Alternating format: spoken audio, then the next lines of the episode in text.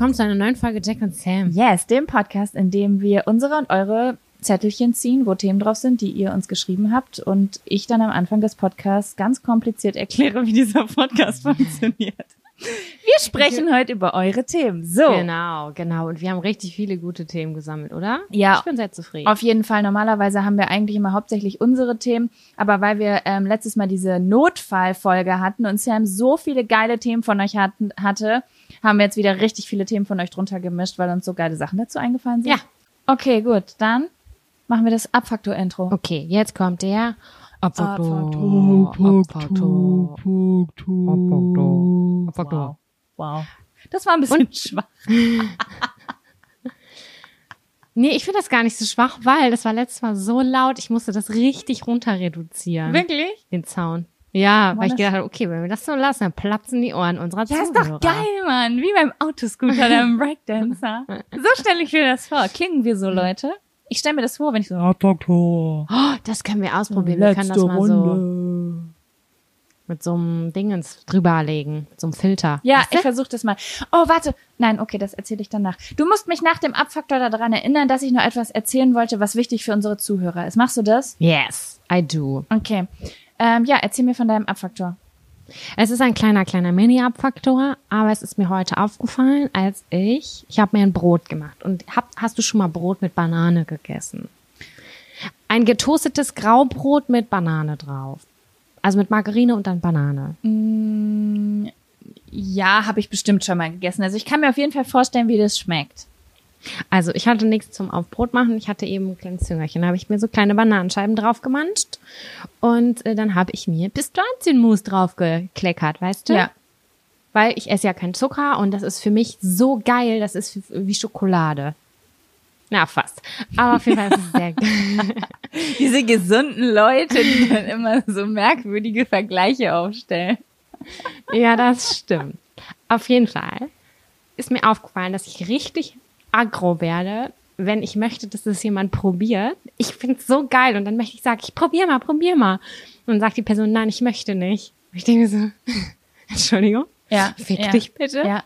Das finde ich richtig assi, weil ich finde das so geil und ich will das mit jemandem teilen, dass man sich so anguckt und sagt, ja Mann, richtig nice.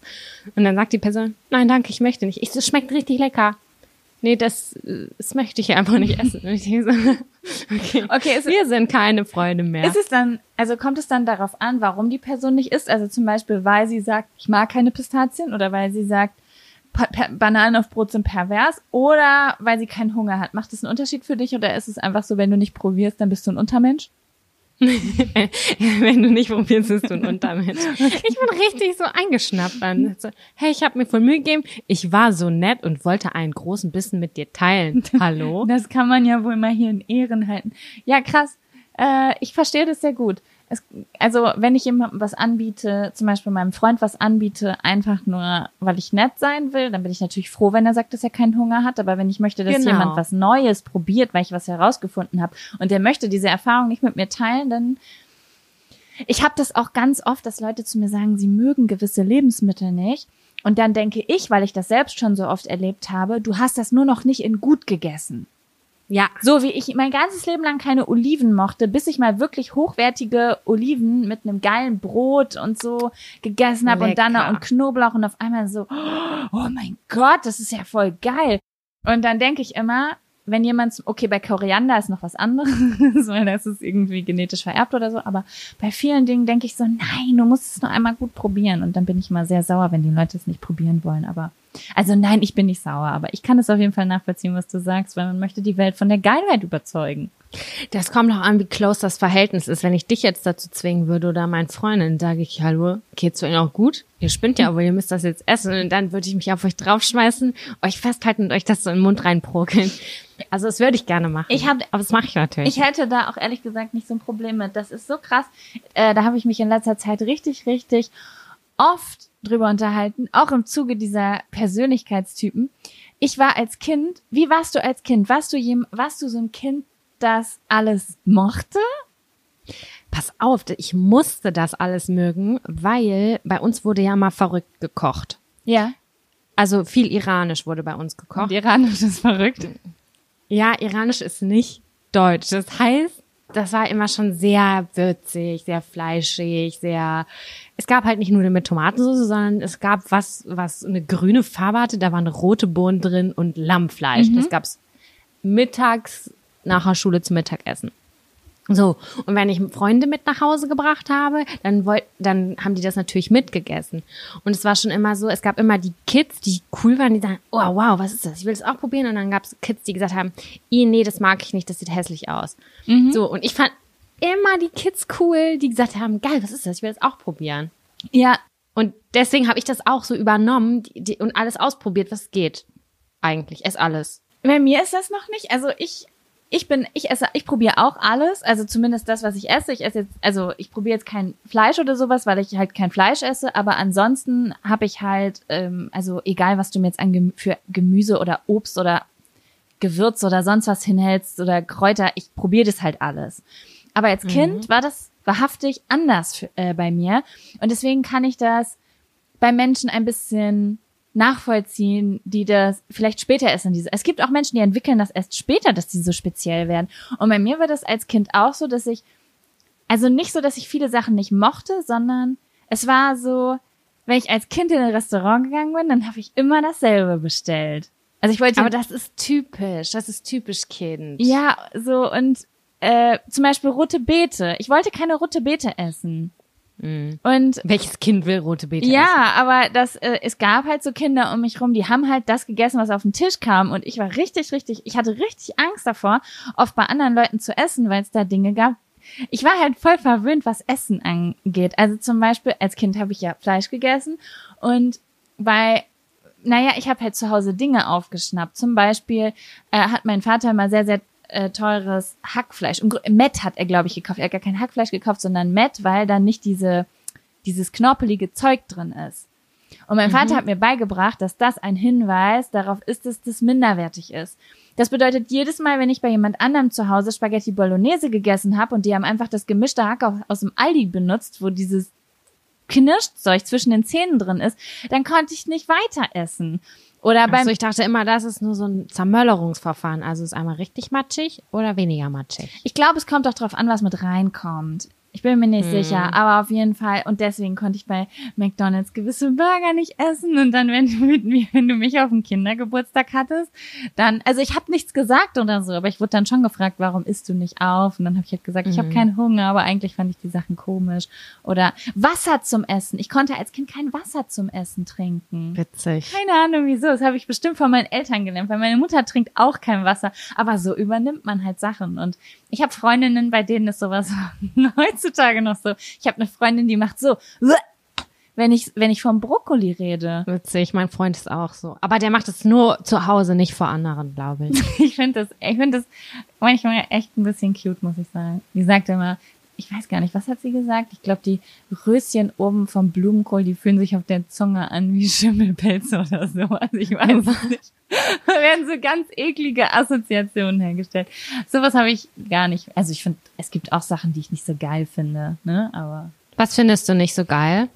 Mm, Ich würde sagen, ich bin, also zum Beispiel äh, jetzt äh, im Urlaub gab es so ein Restaurant, da gab so ein veganes Restaurant, da gab es immer Meaty Mushrooms. Also ganz, das, das kenne ich öfter, dass so so ähm, Pilze, so schleimige Pilze benutzt werden, um irgendwelche faserigen Fleischsachen nachzumachen oder so so Pilz, so so glitschiges Pilzzeug und sowas. Äh, sowas finde ich manchmal nicht so geil. Das kann ich auch essen, aber es ist trotzdem sowas, wo ich denke, "Uah." Okay, wegen der Konsistenz aber oder auch vom Geschmack. nee, wegen der Okay. Konsistenz und Geschmack. Es gibt jetzt nichts, was ich gar nicht, gar nicht essen würde, glaube ich, aber ich mag äh, zum Beispiel Grapefruit überhaupt nicht, so bittere Sachen und sowas. Da muss ich dann schon, das esse ich dann schon wegen dem gesund wegen. So. Ich habe festgestellt, dass ich nicht so gerne mag, wenn Gerichte mit süß angereichert werden. Also es gehört zum Beispiel in vielen ähm, asiatischen Gerichten, also wahrscheinlich in europäisch abgewandelt asiatischen Gerichten, wo dann irgendwie eine Ananas oder so mit drin ist. Das fühlt sich für mich voll falsch an. Oder aber, ähm, auch wenn es sehr lieblich ist, in der indischen Küche hatte ich das häufiger, dass mir das dann zu lieblich war und ich bin das einfach nicht gewohnt. Das mag ich auch überhaupt nicht. Deswegen esse ich übrigens beim Inder, drehe ich mich immer um dieselben drei Gerichte. Weil wenn da irgendwas kommt, wo Rosinen drin sind, dann muss ich sagen, Entschuldigung, sorry, aber das muss ich wieder zurückgeben. Und mein all-time favorite Hassomat ist Zimt. Wenn ich Zimt rieche, sehe, schmecke, ich muss den Raum verlassen. Ich finde es so ekelhaft. Das kann ich sehr, sehr gut nachvollziehen. Ich habe mich ein bisschen ja. wieder äh, mit Zimt angefreundet, aber bis vor einem halben Jahr habe ich gar kein Zimt gegessen, weil es für mich einfach asozial war. Ich habe gesagt immer, Zimt ist ein asoziales Gewürz. Und ich, aber dann ähm, hatte ich für, genau, hatte ich äh, eine Kooperation auf YouTube mit so einer App, wo es um äh, Ernährung und Bewegung und so gab, äh, ging, gab, ging. Und da war äh, ein Rezept bei für so ein Overnight Oat Porridge Zeug und da war Zimt mit dran und ich wollte mich jetzt an dieses Rezept halten und habe das damit reingemacht und in der Kombination von diesem einen Gericht fand ich es richtig geil mhm. und seitdem mache ich manchmal so ein bisschen irgendwo dran. Übrigens, Leute, falls ihr es nicht wusstet, man bitte esst, warte mal, es gibt doch Ceylon Zimt und was gibt's noch? Cassia, ne? Bitte esst kein Cassia Zimt, das ist giftig. Ach echt? Also, ja. Also ich kann das, also ich kann dir das jetzt leider nicht genau erklären, weil es schon länger her ist, seit ich mich darüber informiert habe. Aber so diesen billigen Zimt, den man kauft, das ist voll oft eine Mischung aus Ceylon und Cassia, heißt das, glaube ich, Zimt. Und ähm, Cassia, Zimt, oh Gott, ich hoffe, ich sage das gerade richtig rum. Bitte, Leute, das äh, googelt vorher, ob ich das richtig rum erzähle. Ist ähm, sehr, sehr ungesund. Sollte man nicht essen. Und vor allen Dingen nicht seinen Kindern verfüttern. Und diese Zimtstangen, das ist dann was? Das ist safe, glaube ich. Okay, gut. Aber bitte vorher. Ich bin außer Gefahr. Ich find's eh nicht lecker, aber vielleicht, ja. also vielleicht kommt irgendwann noch mal was, dass es diesen Twist gibt, dass ich Zimt mag. Ich hatte nämlich gerade den Twist, seit nee, seitdem ich bei euch war und wir rote Beete Möhrensticks gegessen haben. Ich ah. esse jeden zweiten Tag rote Beete-Sticks, weil ich die so lecker finde. Also einfach rote Beete frisch äh, schneiden, dann mit Salz, Pfeffer, bisschen Olivenöl in den Ofen rein und bis das so knusprig ist und dann dazu irgendwie eine Art Dip. Ähm, das ist einfach der Hit und ich mochte das ganz lange. Ich dachte immer so, boah, nee, das schmeckt so doll nach Erde und wupp, aber ja, nein, da haben wir übrigens letztens noch äh, Karottensticks mit dazu gemacht. Das war auch richtig geil. Genau, genau, mit Karottensticks. Oh Richtig. Und dann rote Beete, ich bin auch ein richtiger rote Beete-Fan geworden. Auch so in Eintöpfen und so. Ja. Richtig fett. Ich musste 30 Jahre alt dafür werden, um zu checken, dass rote Beete cool ist. Ja, ich auch. Ich habe auch, also ich habe das erste Mal vor zwei Jahren oder so wirklich rote Beete gegessen, weil mein Freund hier mit so hier mit äh, Borsch ankam mit so einem russischen Eintopf, ah. der rosa war und auf einmal war ich so, mh, lecker rote Beete, oh, zusammen mit Creme Vega, ist einfach. Ah, okay kann das Geräusch nicht nachmachen. Ich wünschte, ihr könntet das Gesicht sehen, weil es sah sehr aus, als würde sie es genießen. Sammy, ich habe auch einen Abfaktor. Oh, Entschuldigung, ja, erzähl. Das war lange. Es war ein langer Abfaktor. Ja, aber ich finde, es ist auch wichtig, über Lebensmittel zu sprechen. Ja, sehr. Denn es ist ein großer Teil meines Lebens. Tell ähm, me your Abfaktor, please. Ich bin, äh, ich weißt du, worüber ich mich richtig doll aufrege? Und das ist ungefähr seit, ich glaube, einem Dreivierteljahr so, denn da ist etwas Einschneidendes in meinem Leben passiert. Denn mein Freund, den ich seit äh, neun Jahren im Auto rumfahre, hat finally seinen Führerschein gemacht. Ja. Und seitdem ist mir noch mehr bewusst geworden, Kevin, falls du das hier hörst, ja, ich werde jetzt über dich lästern, wie aggressiv es mich macht, dass andere Leute im Straßenverkehr ihre Aggressionen versuchen abzubauen. Ich hasse das. Mhm. Also Menschen, das habe ich früher, glaube ich, auch mit 19 gemacht, weil ich gedacht es ist cool, dann so zu fluchen am Steuer. Ja, gut, das ist was anderes, wenn man irgendwie einfach mal auf die, keine Ahnung, der vor einem bremst, man tritt auf die Bremse und sagt so, hey, du Hurensohn, was soll das denn? Keine Ahnung. Weißt du, was ich meine? Das ist ja so die eine Sache. Aber wirklich richtig rasend zu werden, weißt du, wie viele Leute richtig rasend werden im Auto? Das ist unfassbar. Ich fahre so wenig Auto, das fällt mir nicht auf. Das ist voll krass. Mein Freund regt sich richtig doll im Auto auf. Der Freund von einer meiner besten Freundinnen regt sich auch immer richtig, richtig doll im Auto auf. Und ähm, dann ich, meine Mama hat vorne in, äh, in ihrem Geschäft, das hat da mal mit irgendeiner Frau drüber gesprochen, äh, dass sie gesagt hat, dass sie so ungern Auto fährt, weil die Leute immer so nah auffahren. Und dass sie immer nicht weiß, was das soll, dieses Drängeln. Und dann hat die Ja. Kundin, hat die Kundin zu meiner Mutter gesagt, ja, ich mach das auch. Und meine Mutter gesagt, ja, aber was irgendwie, was soll das denn, irgendwie seine Aggression im Straßenverkehr auszulassen? Und hat die Frau gesagt, naja, wenn die, wenn der Tag auf der Arbeit richtig beschissen war, dann kommt man halt sauer raus, machen doch alle. Das ist, das ist kein Maßstab. Das ist überhaupt, das ist total asozial.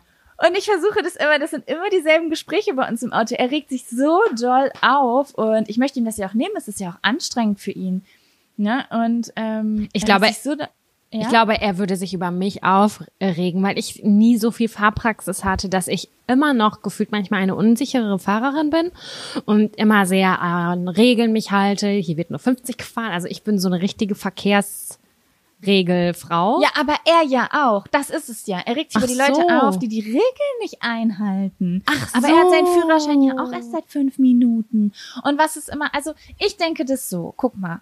Jeder Mensch macht Fehler und wir, wir haben wirklich, also man sagt immer so, oh, die Leute fahren so schlimm Auto, aber in Deutschland, Leute, ich war jetzt in vielen Teilen der Welt. Der deutsche Straßenverkehr ist wirklich sehr geordnet. Also wir können uns da wirklich sehr, sehr glücklich ja, schätzen. voll. Äh, das läuft woanders nicht so hier mit. Man kann, man überholt nur links und äh, man hält beim Zebrastreifen und man so einem wird die Vorfahrt nicht genommen. Das ist nicht selbstverständlich auf dieser Welt. Und äh, wir können uns da wirklich richtig glücklich schätzen. Und jeder kann aber mal Fehler machen. Und äh, keiner ist fehlerfrei. Auch nicht die Leute, die sich aufregen. Und wenn dann irgendwie, keine Ahnung, uns einer überholt und keine Ahnung, dann regt sich die Person neben mir total auf, die fährt, dann sage ich so, ja, aber weißt du denn, was bei dem Menschen jetzt gerade so los ist? Vielleicht äh, ist das gerade Heinz Dieter, der seine Frau ins Krankenhaus fährt, weil die hochschwanger ist oder vielleicht hat er mega Stress mit seiner Frau. Wir sind doch alle Menschen, wir haben doch alle einen Alltag, da muss ich doch nicht immer sauer sein, nur weil, keine Ahnung, einer versehentlich zu früh auspackt und mich nicht gesehen hat. Ich meine, klar, da kann immer irgendwie was passieren, aber ich gehöre halt genau zu diesen Menschen, die diese Fehler machen. Aber Ich mach die auch. Nicht, ich mach die ja nicht absichtlich. Natürlich nicht. Aber wir sind auch geduldig und empathisch. Das sind so, na, geduldig nein. Aber empathisch. Und deswegen versuchen wir uns immer mit diesen Le Leuten zu identifizieren oder sich einzufühlen. Ich bin auch nicht so aggro. Ich wusste das ehrlich gesagt bis vor zwei Jahren oder so gar nicht, dass das überhaupt ein Thema ist. Äh, da, wie war denn das nochmal?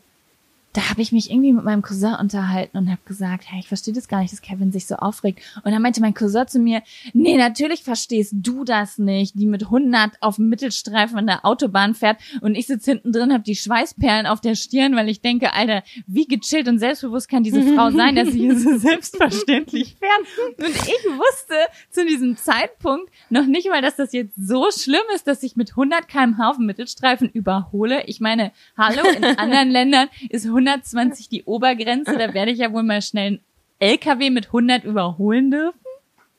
Ja, finde ich auch. Ich bin Ne? da ganz auf deiner Seite, klar. Ja, naja. Hast du mal ihm das denn mal gesagt? Also hast du Kevin das gesagt, so, ey, sorry, aber beruhig dich doch mal kurz eine Runde. Das sage ich ihm jeden Tag. Ich sag hier und jetzt aber mal Maul halten und jetzt ist der der Schweigefuchs dran. Die Sache ist, ich kann mir das bei Kevin so überhaupt gar nicht vorstellen, weil er immer so cool und so locker, easy ist. Es gibt so Leute, es gibt also mein Freund ist kein Choleriker oder so, aber es ist so ein Verhalten immer mega gechillt und dann passiert so eine Sache und dann direkt auf 100 und das passiert sehr selten, aber wenn es passiert, dann ist er dann tut er so, als hätte man gerade ihm den Fuß abgefahren. das ist einfach unfassbar. Aber mittlerweile habe ich gelernt, dass es hier rein und da raus geht. Als er den Führerschein neu hatte, ähm, da war das noch, da habe ich mich noch richtig drüber aufgeregt. Ich habe das Gefühl, das habe ich schon mal erzählt. Habe ich das schon mal erzählt? Hm, Ich erinnere mich nicht dran, deswegen. Nö. Und wenn, okay. wenn dann doppelt hält besser. Ja, doppelt hält besser. Das kennen ja die Leute, die mich kennen, dass ich Dinge doppelt erzähle. Vielleicht von meiner Mutter. Ja, Sam, wollen Ja. wir den ersten Zettel ziehen? Ja, möchtest du oder ich den ersten Zettel ziehen? Das ist mir ehrlich gesagt wurscht. Warte mal, ich muss mal gerade mein Handy. Ach, hier, ja. Äh, ich bin dafür, dass du den ersten Zettel ziehst. Okay. Sag Stopp. Okay. Stopp.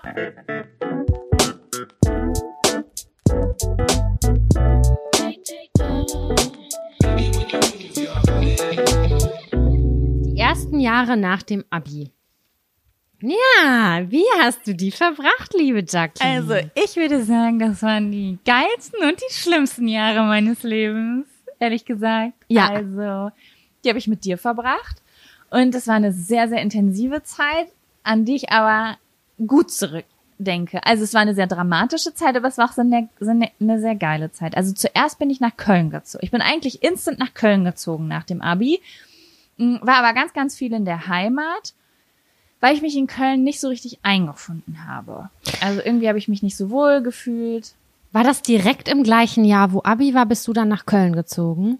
Ja, ich glaube, zwei Monate später oder so. Das kommt dir wahrscheinlich nur nicht so vor, weil wir in diesen zwei Monaten so viel Party gemacht haben, dass es einem von, da ist so viel passiert, dass es einem wie ein Jahr vorkommt. Ja, okay.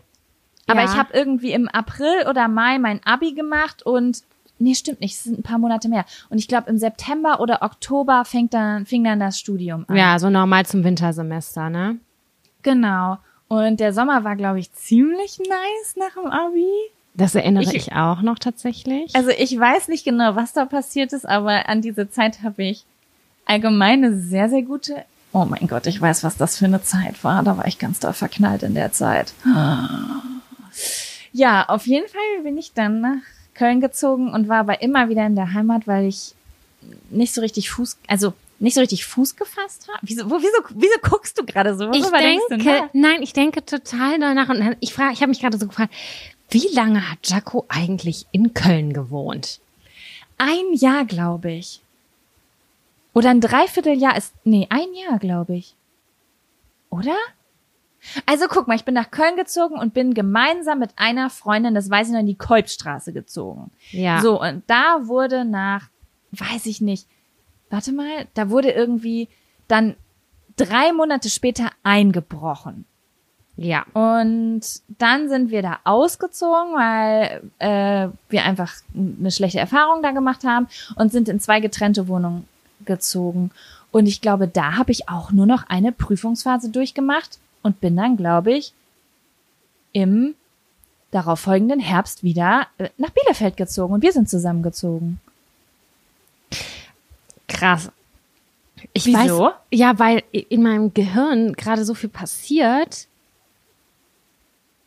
weil ich das versuche zu ordnen. Ich versuche gerade mein, mein paralleliges Leben zu, zu ordnen. Als du nach Köln gezogen bist, was habe ich da gemacht? Das weiß ich gar nicht mehr genau. Mm, warte, also, als ich nach Köln gezogen bin, hast du definitiv da schon in deiner eigenen Wohnung gewohnt. Mhm. Und ich glaube, du hattest keine Ahnung, was du machen sollst. Und deswegen haben wir zusammen in deiner Wohnung gesessen, hatten unsere Füße auf der Heizung und haben überlegt, ey, mega geile Idee, ich weiß, was du machst. Du ziehst nach Bielefeld und machst eine Ausbildung und ich zieh auch nach Bielefeld und fange da ein Studium an. Ja, genau. Es war also so, dass wir beide total unzufrieden mit unserer Situation waren. Weil bei mir war es so, ich war komplett lost nach der Schulzeit. Da war ganz, das mir ging es gar nicht gut, überhaupt nicht. Und äh, ich war auch viel, aber habe mich abgelenkt. Ich war viel auf Party und so. Das heißt, ich habe ja einfach so bin dem entflohen. Ich habe dann noch ein Praktikum gemacht, das weiß ich, ein kurzes.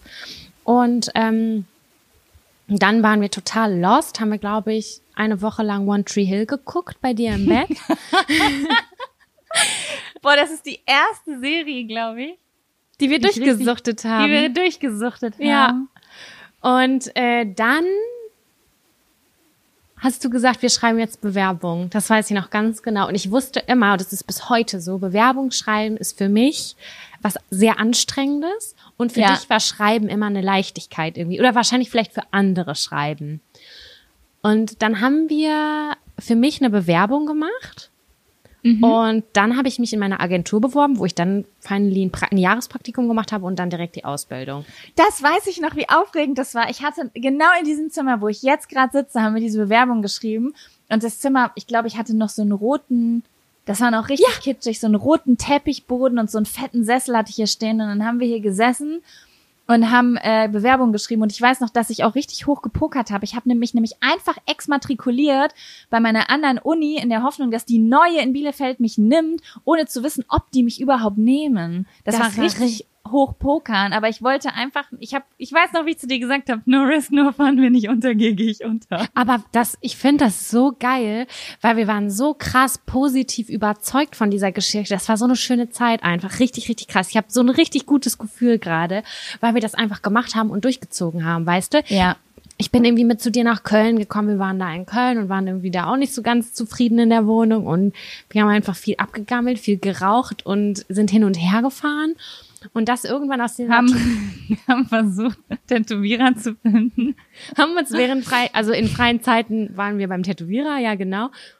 Ja, und dann Ich habe 20 Euro, Sie eine Tattoo-Nadel. Was können Sie mir dafür bieten? ah,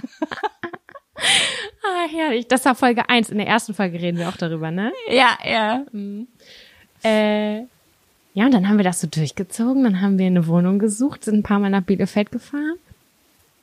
Glaube ich. Ja, wir haben Und dann haben wir die Wohnung gefunden und ich kam in die Wohnung, ich kam in die Küche, hab gedacht, ey, schwarz-weiß gekachelter Boden, also nicht wirklich gekachelt, sondern das war nur hier, wie heißt das, Plastiküberzug.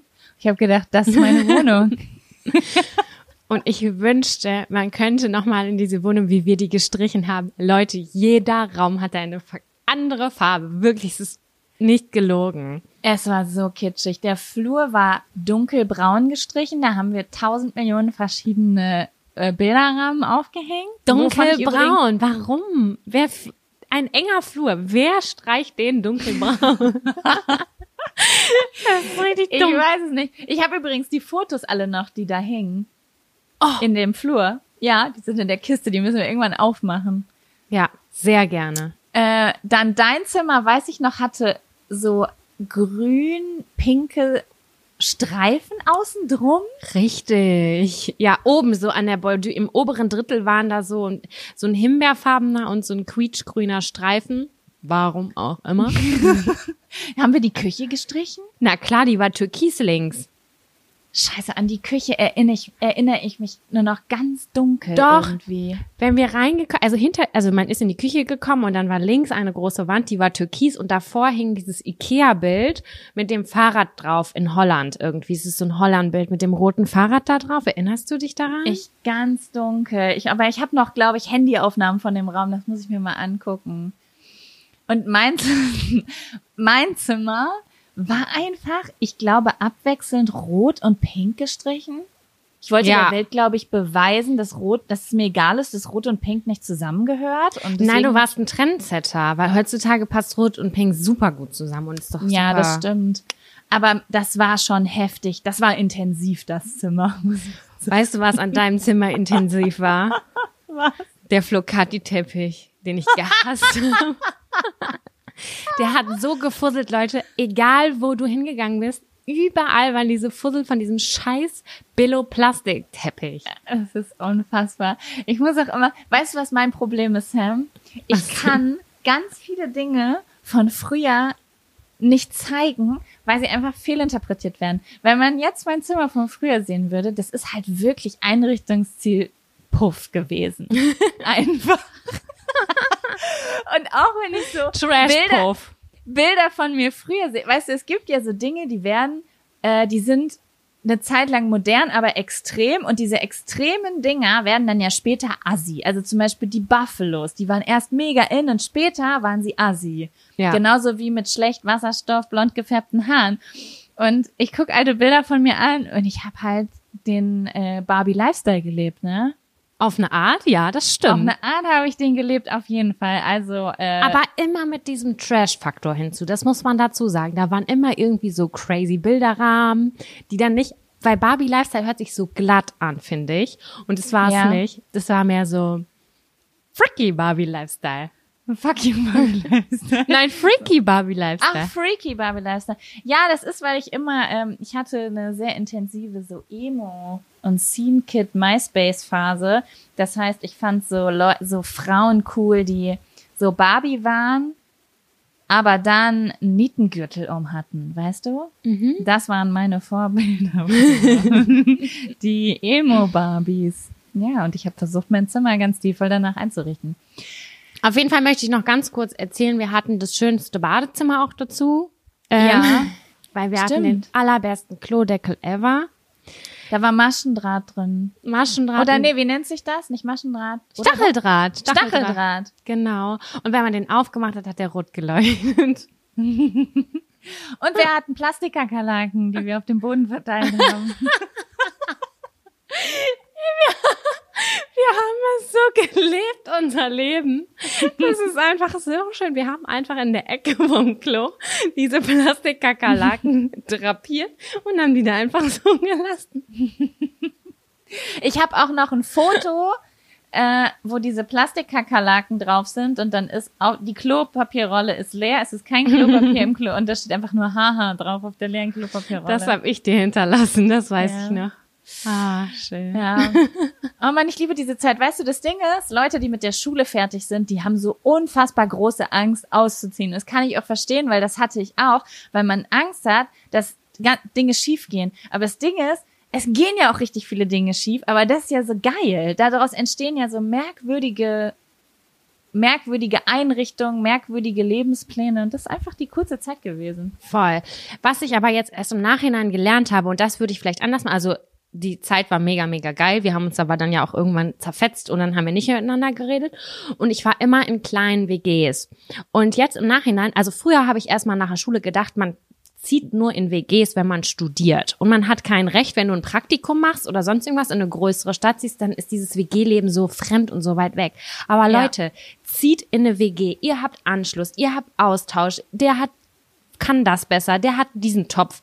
Das hat so einen krassen Mehrwert, ob du jetzt ein Jahrespraktikum, ein Halbjahrespraktikum am Arsch der Welt machst, eine Ausbildung anfängst. Du kannst immer in eine WG ziehen. Das macht so viel mehr her, als alleine zu wohnen am Anfang. Voll. Also WG würde ich sagen, also WG-Zeit war auch mit meine beste Zeit, muss ich sagen. Ähm, aber wo du das auch gerade gesagt hast mit den kleinen WGs, ähm, ich habe große WGs als extrem einfacher Bereichernd. ähm, war, Und- bereichernd wahrgenommen, weil es fällt niemand einfach so krass auf. Die Verantwortung teilt sich immer auf mehrere. Das ist wie mehrere Geschwister haben und nicht zwei Geschwister, die immer mit dem Finger auf sich zeigen können, sondern das verteilt sich alles so schön. Und Genau. ähm, ja, deswegen, also ich würde echt sagen, so ab vier ist eigentlich geil. Drei ist schon wieder vielleicht gefährlich, zwei schweißen sich zusammen, einer bleibt übrig. So, ich finde Vierer-WGs sind echt so eine geile Sache. Da ist die Arbeitsverteilung fair. Da, ja, irgendwie so. Weißt du, wie ich meine? Ja, voll. Und man kann ja von vornherein so klipp und klar sagen, ich habe den Anspruch, ich habe den Anspruch. So, das kann man mittlerweile alles so filtern. So, du suchst eine WG, die mega ordentlich ist. Du findest es. Also in einer mittelgroßen Stadt findest du jemanden, der die gleichen Ansprüche hat. Auch in einer größeren WG. Ja. Und was Oh. ich übrigens auch schon richtig oft gehört habe, was ich mega spannend fand und auch so empfunden habe, viele Leute, die sich selbst als introvertiert wahrnehmen, haben so ein bisschen Angst vor größeren WGs. Und da muss ich aus Erfahrung sagen, umso kleiner die WG, desto eher fällst du auf. Und wenn du in einer größeren WG wohnst, dann hast du gar nicht so eine soziale Verpflichtung. Du kannst einfach aus deinem kleinen Loch rauskommen, wenn du Bock hast auf Kommunikation. Und wenn du aber gehst, fällst du gar nicht auf und ziehst dich in dein Zimmer zurück und liest. Das fand ich auch richtig entspannt. Also Voll. mit so vielen Leuten in, Und was ich finde ich Ding. auch total wichtig ist in diesem WG-Leben, einfach zu sagen, hey, ich bin, oder von vornherein sagen zu können, ich bin der Typ, der sich gerne mal zurückzieht. Bitte nehmt das nicht böse. So, das habe ich früher nicht kommuniziert, weißt du?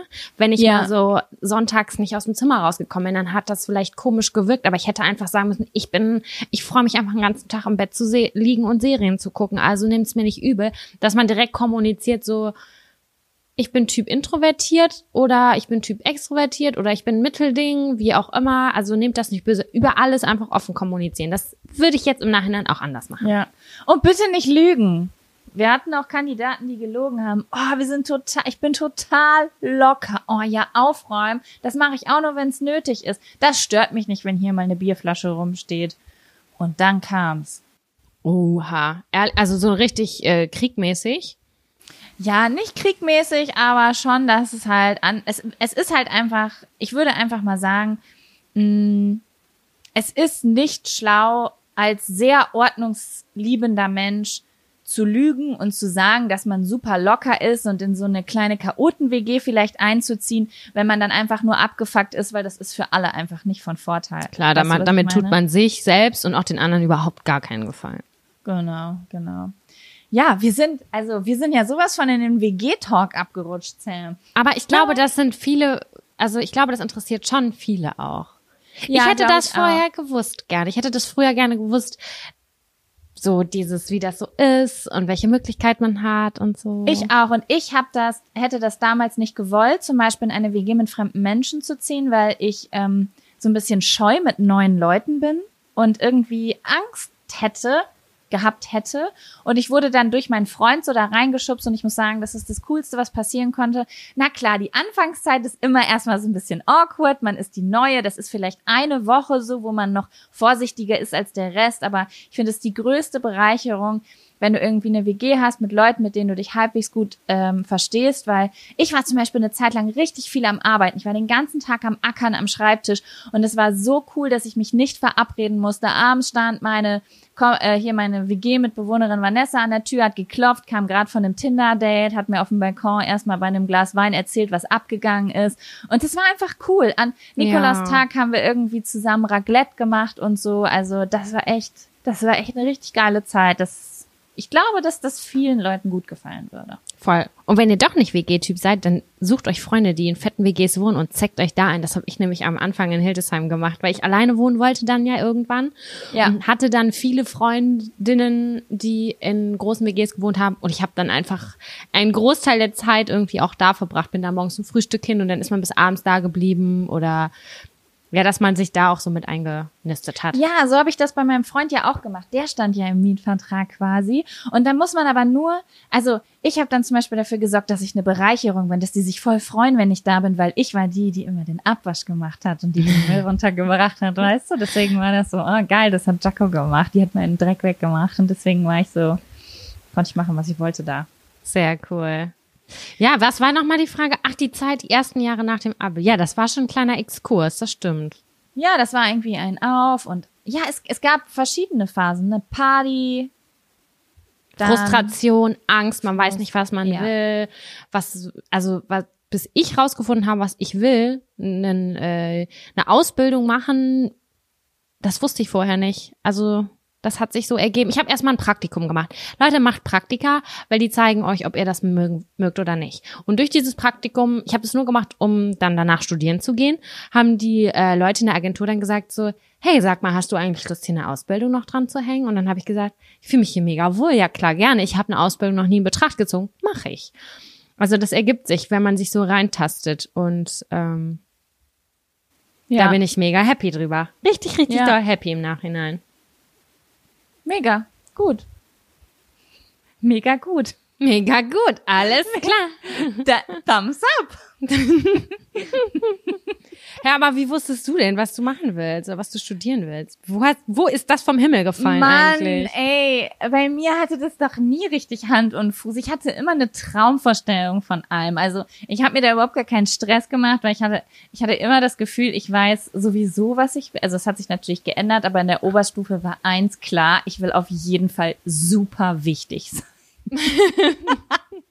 das war so, Aha. ich war ja damals, haben wir da, nee, ist das die Folge, die wir verloren haben, wo wir über, nein, haben wir nicht, über Promis, Promi-Partys und sowas. Nee, die letzte Ich war, war das. ich hatte immer eine unfassbare, ich weiß gar nicht, ähm, Anziehung zu so medialen Sachen. Also, keine Ahnung, es war schon als Kind, wenn ich Fernsehen geguckt habe und da lief der Viva-Komet oder Stefan Raab, irgendeine komische Show. Das war für mich der Nabel der Welt. So, das, was im Fernsehen läuft, das war so, das ist das, was in der Welt geschieht. Ja. So, und ich bin hier zu Hause und gucke, was so, es hat mir so eine innere Aufregung gegeben.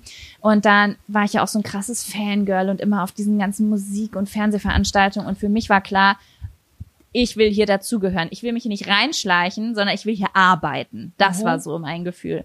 Und deswegen ähm, habe ich damals äh, Medien, Management, Ökonomie, Wirtschaft, whatever studiert weil ich dachte, da ist das Wort Medien bei, dahinter ist Ökonomie oder Wirtschaft, das klingt auf jeden Fall wichtig, oder Management. Ähm, genau, und dann habe ich mich dafür eingeschrieben und dachte, das wird schon passen. Also, Ja. ja. genau. Und äh, ja, Aber das eigentlich voll Ja? schön, weil du deine Passion, deine crazy Passion einfach zu deinem Beruf irgendwo gemacht hast. Ja, eigentlich schon. Ja, also ich bereue das auch gar nicht, dass ich das studiert habe. Das war von den Inhalten her halt leider überhaupt nicht meins, weil, ähm, wie du weißt, meine Stärken in der Schule ähm, lagen halt bei Labersachen, Pädagogik, Deutsch, Philosophie, überall, wo man irgendwie schreiben und rumanalysieren kann. Und dann saß ich halt in BWL und Rechnungswesen. Und es ist nicht so, dass ich das nicht konnte, aber es hat mir halt keinen Spaß gemacht. Es war halt wie italienisch Vokabeln lernen für mich so äh, einfach. Ja, es war halt abartig. wirklich richtig, richtig, es hat mir keinen Spaß gemacht, überhaupt nicht. Und ähm, ja, dementsprechend hat mir dieses Studium auch nicht so Spaß gemacht, aber ähm, keine Ahnung, das hat mich auch irgendwo hingeführt, Total. ne? Würde ich mal so sagen. Deswegen, ähm, manche Leute sagen so, oh, voll gut, das ist ja auch irgendwie BWL und jetzt bist du selbstständig, um ganz ehrlich zu sein. Ich erinnere mich jetzt an nichts so richtig, was ich da gelernt habe, was ich heutzutage anwende, aber es hat mich irgendwo hingeführt. Ey, kurze Frage. Kannst du ein Ja. Business, kannst du einen Businessplan schreiben? Also ich habe bestimmt noch irgendwo ein, ein Skript, wie man, wie man das macht. Okay, ich frage. Also du musst es so sehen. Wer kann, außer jemand, der es beruflich macht, aus dem FF einen Businessplan schreiben? Ja. Jeder Mensch, sogar der, der es schon mal geschrieben hat, muss sich wieder irgendwas runterladen, was da alle rein muss, weißt Ja. du? Also, Okay. Ja, kleiner Exkurs, sorry. Ja. Wollen Ja, wir das noch ein war- Thema ziehen? Ja, unbedingt, unbedingt. Äh, du bist dran, mit dem Thema zu ziehen. Du sagst Stopp. Okay. Stopp.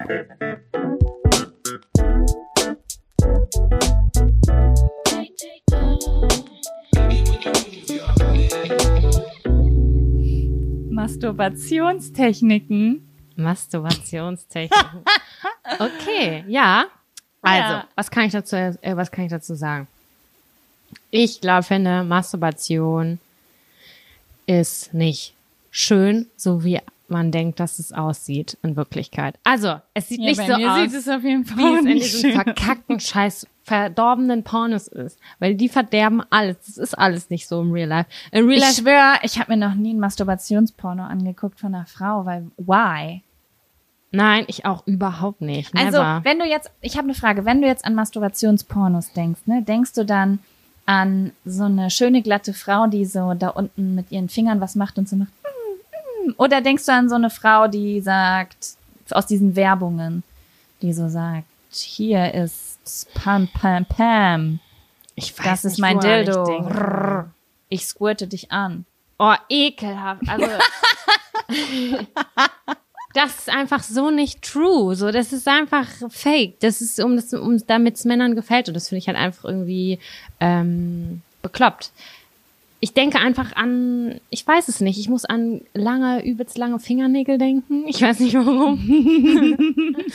Bei denen ich mir immer denke, so, what the fuck, aua, nein, das ist doch irgendwie falsch. Aber Frauen mit langen Fingernägeln befriedigen sich auch selbst. Ich weiß, aber das, also, ja, ich bin halt Team kurze Fingernägel. Ich denke immer so, ouchen. Das muss doch jetzt wehtun.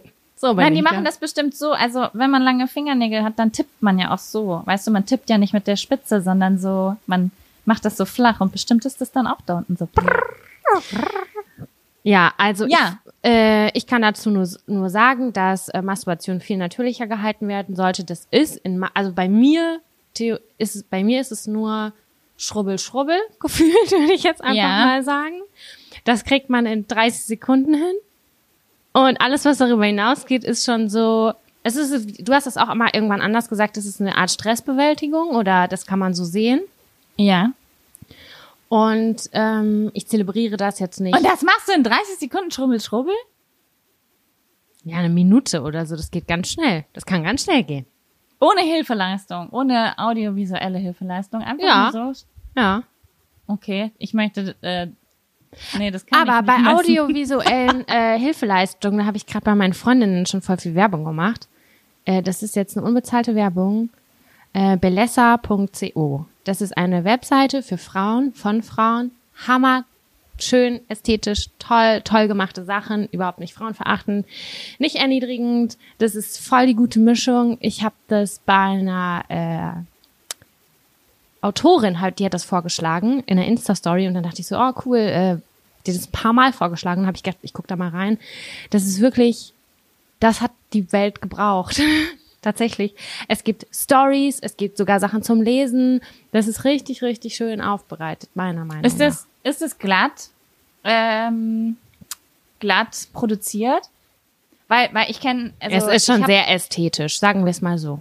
Ich habe immer ein Problem gehabt mit äh, so ästhetisch äh, gefilmter Pornografie, weil ich das nicht so ansprechend fand, wenn das nicht echt aussieht, weißt du? Ich glaube, da gibt's eine gute Mischung. Also es gibt diese, diese ganz glatten, wo alles weiß ist und weiße Bettlaken und die Leute sind super glatt und maximal 25 Jahre alt. Nein, da gibt's aber auch so, ich glaube, es gibt sogar nach Kategorien ein bisschen rougher, homemade, wo das halt so natürlich aussieht. Aber wenn du jetzt so fragst, ich glaube theoretisch, dass es schon eher in Richtung ästhetisch geht. Ja, die Leute können das ja mal abchecken. Ich mache gerade, ich hab, ich mache gerade einen Pornoentzug. Ich, ich darf nicht. Mhm, okay. Und es wird dann die, sind die Mastur- Masturbationstechniken anders? Äh, wie die Mas wie wenn man keine Pornos guckt. Ja. Nein, die sind nicht anders. Äh, ich, äh, ach so, ma, ach so, Pornos sind. Oh, da kommt gerade jemand, läuft gerade jemand an unserem Fenster vorbei und ich sage laut Porno. Porn, äh, Pornos sind für dich eine Masturbationstechnik. Nein, nein, nein, ob die Technik sich dadurch verändert, das war die Frage. Ach so, nö, eigentlich nicht. Also ähm, ich habe einfach nur das Gefühl, also ich habe sehr, sehr viele Pornos in meinem Leben geguckt und ich hatte das Gefühl, da jetzt rede ich extra leise, weil ich Angst habe, dass unsere Nachbarn mich hören kann, äh, weil ich das Gefühl habe, dass mich das zu sehr abstumpft. Ja, witzig, das hat mir eine andere Freundin neulich auch gesagt. Und was bedeutet das genau? Okay, also ich glaube, das ist auch Typsache. Ich glaube, dass das nicht für jeden Menschen gilt. Ne? Aber ähm, audiovisuelle Reize funktionieren bei mir wirklich sehr, sehr gut und sehr, sehr schnell. Und mir macht es dann auch Spaß, mir das anzugucken. Und das ist irgendwie wie Online-Shoppen für, für mich. Aber ähm, ich merke irgendwie, ich habe das Gefühl, wenn ich das eine Zeit lang nicht mache und eine Zeit lang, dann kann ich mich, ich weiß nicht, wie ich das sage.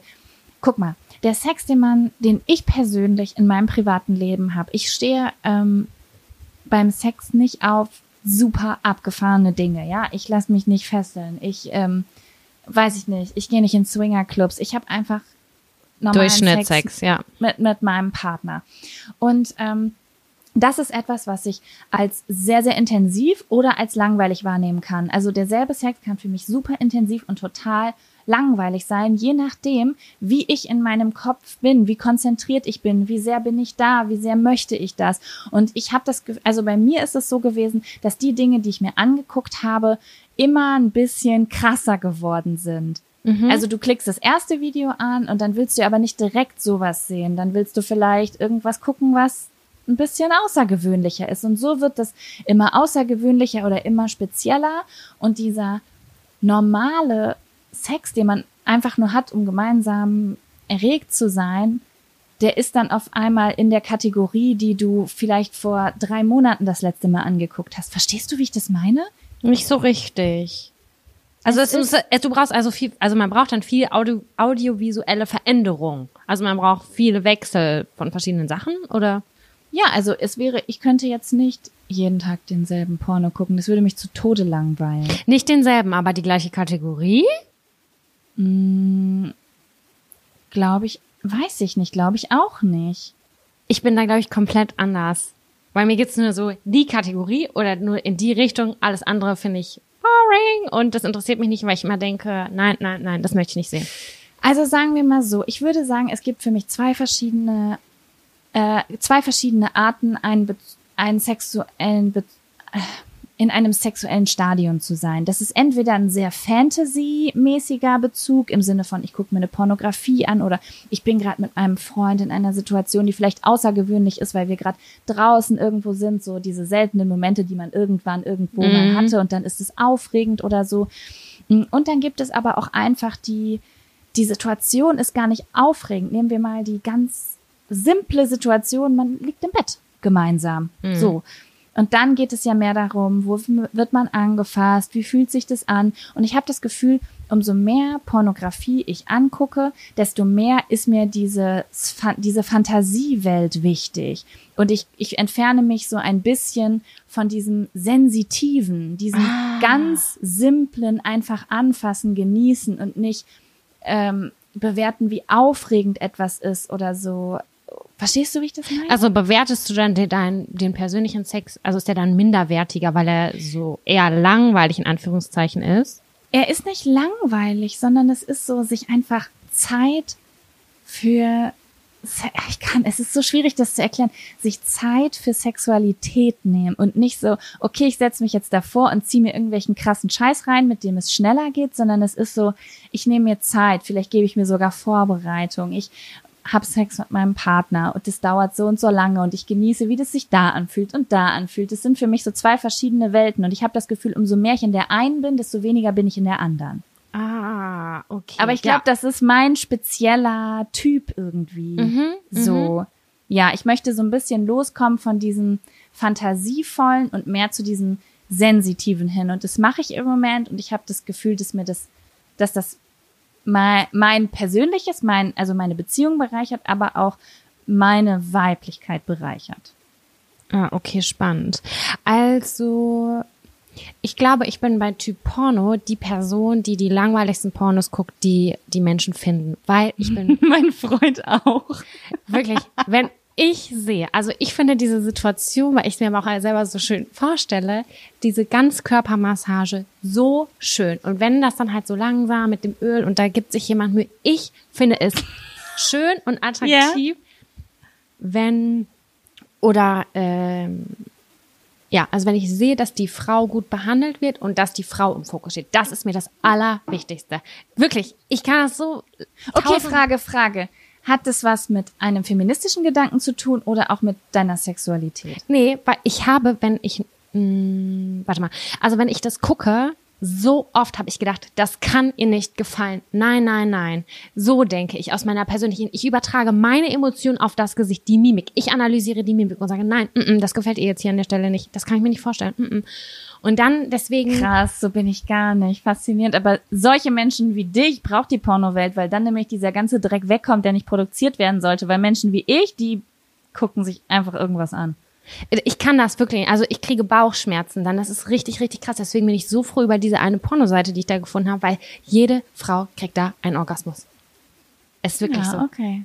Und das ist für mich, das finde ich schön. Das ist für mich wirklich nur diese Kopfsache, dass ich weiß, dass die Frau happy ist danach. Das ist für mich das no. Schönste an der Sache.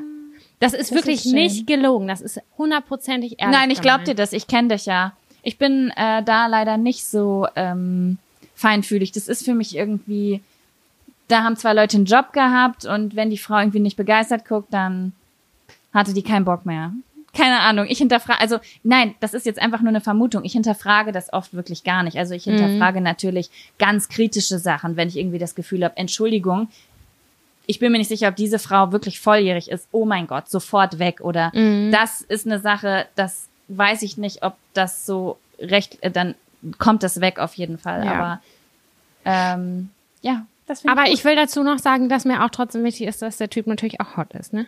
Also, keine Frage. Wenn der dazu hot ist, Jackpot. Ich muss sagen, dass ich das wahrhaftig relativ schwierig fand. Also, weiß ich nicht. Du läufst ja auch durch die Welt und wie oft siehst du jemanden, wo du zum Beispiel denkst, oh, das ist jemand, da stimmt die Chemie. Jetzt nicht nur, der ist nicht nur schön, es gibt sehr, sehr viele schöne Pornodarsteller, die ich, ich aber gar nicht attraktiv finde. Also ja, das nee, sind halt m -m. so Modelgesichter. Aber das ist so ein Jackpot, wenn dann da jemand ist, der wo du sagst so, oh, wenn ich dir nur dieses Gesicht in der Diskothek, also das bedeutet, dass ich alt bin, in dem Club gesehen hätte, dann äh, hätte ich den wohl auch angesprochen. Also für mich ist Hot sein auch auf jeden Fall was mehr, ne? Also es ist nicht dieses rein visuelle. Wenn ich sehe, dass der gut küssen kann, wenn der schön anfassen kann, dann macht der sich hot.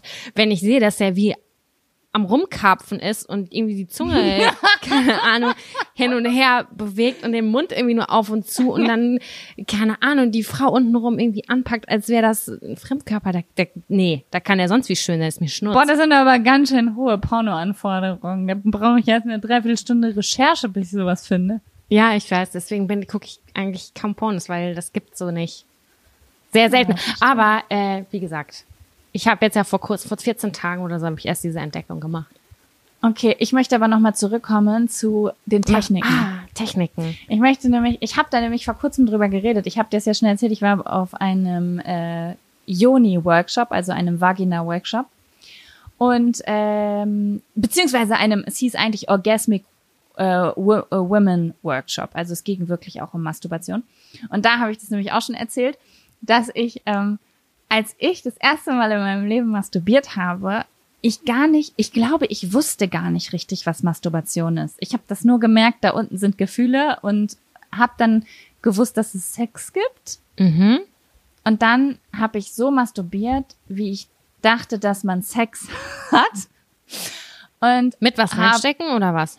ja, also ich habe mir einen Menschen gebaut aus meiner Decke und habe mich da draufgelegt und habe dann quasi wie der Mann in der, ähm, äh, wie heißt es, der normal, also wenn die Frau Missionarstellung? liegt, in der Missionarstellung und ich war der Mann in der Missionarstellung. So habe ich das erste Mal masturbiert, weil so habe ich mir das vorgestellt, dass man das macht, halt so Sex nachmachen wie Im, im. Fernsehen. Ja. Ja. Mhm. Und äh, habe dann erst ein Jahr später herausgefunden, dass ich mich auch einfach auf den Rücken legen kann. Das war wesentlich unangenehm. chilliger. Ja, und ich habe bei diesem Workshop so viel coole Sachen rausgefunden einfach. Deswegen, ich habe das Gefühl, du bist gerade viel entspannter, was das Thema angeht. Das war schon gerade so, oh mein Gott, ich muss ja jetzt drüber reden. Oh mein Gott, was für ein kleiner Bruder das hat. Also du gehst gerade viel offener, lockerer damit um als ich. Ich habe gerade einen Stock, muss ich auch schon so ein bisschen ja, sagen. weil ich aber auch die ganzen letzten Tage darüber rede, weil ich war mit zwei Freundinnen auf diesem Workshop und die haben eine Vagina WhatsApp-Gruppe eröffnet. Das bedeutet Ah. immer, wenn es irgendwelche News gibt, dann schicken wir das da rein und die abgefahrensten Sachen, alles zum Thema Vagina so und deswegen ähm, ist es gerade so. Ey, ich so schwöre, ich habe keine Techniken. Das ist bei mir richtig äh, langweilig einfach. Also das ist auf jeden Fall mit ne never ever was einführen. Never brauche ich nicht. Also, ja, genau, das wollte ich nämlich sagen. Ich hatte auch nie, also ich hatte immer zwei Techniken. Das eine ist einfach Schrubbel, Schrubbel und das andere ist eh so ein bisschen mit Druck mit der Handinnenfläche. Und das ist, kann ich nicht erklären, das ist irgendwie anders. Aber ich habe auf diesem Workshop halt die verschiedenen, Org also ich habe einfach von der Theorie gelernt, wie viel verschiedene Orgasmen es gibt. Und es gibt den Außen, den Schrubbel-Schrubbel-Orgasmus. Und dann gibt es innen drin aber auch noch ja den G-Punkt und den A-Punkt und der, ähm, auch mega spannend, der äh, Eingang zur Gebärmutter. Wie heißt das denn? Cervix, der äh, Mut Muttermund heißt das, ne? Auf Deutsch, glaube ich. Also der Eingang zur Gebärmutter ist doch der Muttermund, ne? C'est possible. Man kann einen Orgasmus kriegen, wenn man den stimuliert. Und der ist verbunden mit den Nerven für so Liebe und Geborgenheit. Und es ist so ein, das sind ganz andere Gefühle. Je nachdem, welchen Punkt du be Ja, aber das, ich finde das so vage, weil ich kann das, man hat ja seinen Verkehr so. Und manchmal es- fühlt es sich anders an als sonst. Und ich kann aber dann nicht sagen, oh, das war jetzt der und der und der Orgasmus, sondern der fühlte sich anders an als der, aber der war genauso gut oder der war besser. Aber ich kann das nicht benennen, weil, weil ich nicht weiß, was was ist. Ja, das konnte ich auch nie benennen. Und das haben wir da nämlich gelernt. So richtig, wie fühlt sich was an und so weiter. Und das habe ich letztens geübt und es hat funktioniert und es war ganz anders. Okay, willst du So das viel- jetzt erklären? Naja, also, wir haben auf diesem Workshop gelernt, wie überhaupt die Vagina von innen aufgebaut ist. Ja. So, was sind da für Muskeln? Also zum Beispiel, manche Leute, es wird ja zum Beispiel immer gesagt, du trägst irgendwelche Traumata in deiner Momo rum oder so. Kennst du das? Nein, noch nie gehört. Naja, es gibt zum Beispiel Leute, ähm, denen kann ich solche Workshops übrigens sehr, sehr doll empfehlen. Ähm, die haben äh, Verspannungen da drin oder Trau also was heißt Traumata? Das klingt immer so spirituell, aber das bedeutet einfach Verspannungen oder Taubheit. Die, die spüren zum Beispiel nichts vom Penis innen drin, die spüren nur außen die Klitoris, aber nichts innen drin und so weiter. Und da sind halt Muskeln, die können verspannt sein oder Nerven, die sind einfach ähm, nicht verbunden mit dem Rest deiner Sexualität und so weiter. Naja, auf jeden Fall, wenn du reingehst mit den Fingern, dann ist okay, ich kann dir das, wie soll ich das denn jetzt erklären?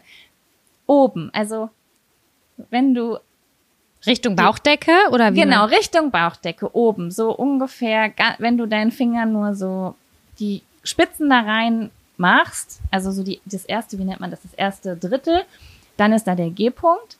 Und, wenn, und das fühlt sich, das ist so ein Haar, so ein bisschen härter, so wie der, der Gaum im Mund. Mhm. Und wenn du noch weiter reingehst, dann wird es irgendwann ganz weich und das ist der A-Punkt. Und das sind beides Punkte, über die man einen internen Orgasmus kriegen kann. Mhm. Und wenn du den ganzen Arm reinsteckst, dann kommst du zum Muttermund. Ich möchte das nicht. Ja, das war wirklich äh, sehr, sehr spannend. Und wenn man übrigens interne Orgasmen hat, dann ist man danach nicht so müde. Das fand ich auch sehr spannend. Das finde ich auch sehr spannend. Ja, das war meine Orgasmusstunde. Das finde ich aber richtig gut.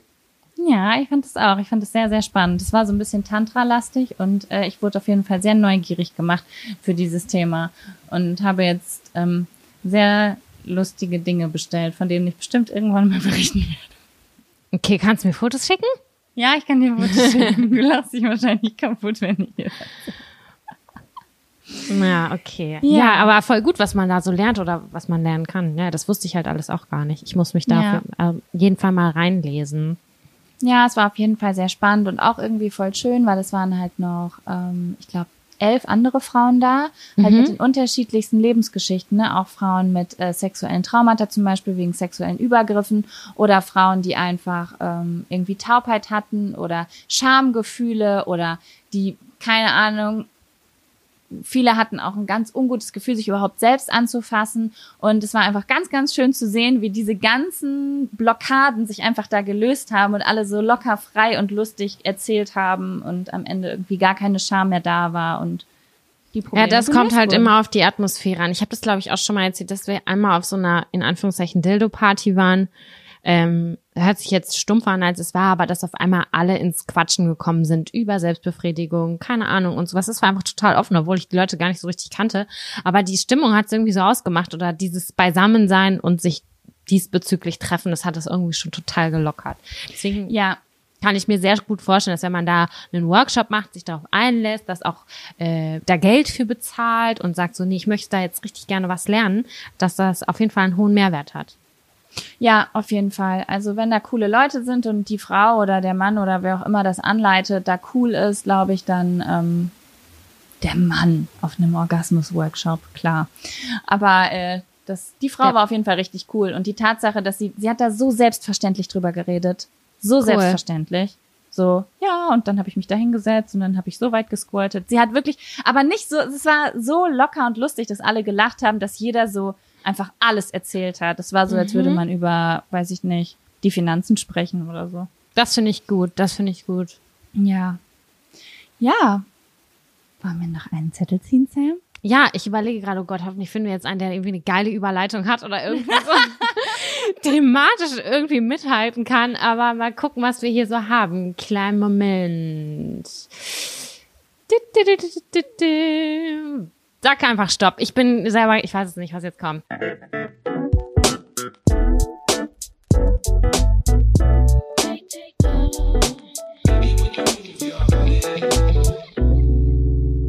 Stopp! Oh Gott. Tagesroutinen. Bist du ein Morgenmuffel oder eine Nachteule? Das ist ein krasser Break. Das ist ein krasser Break. Und Möchtest du was anderes haben?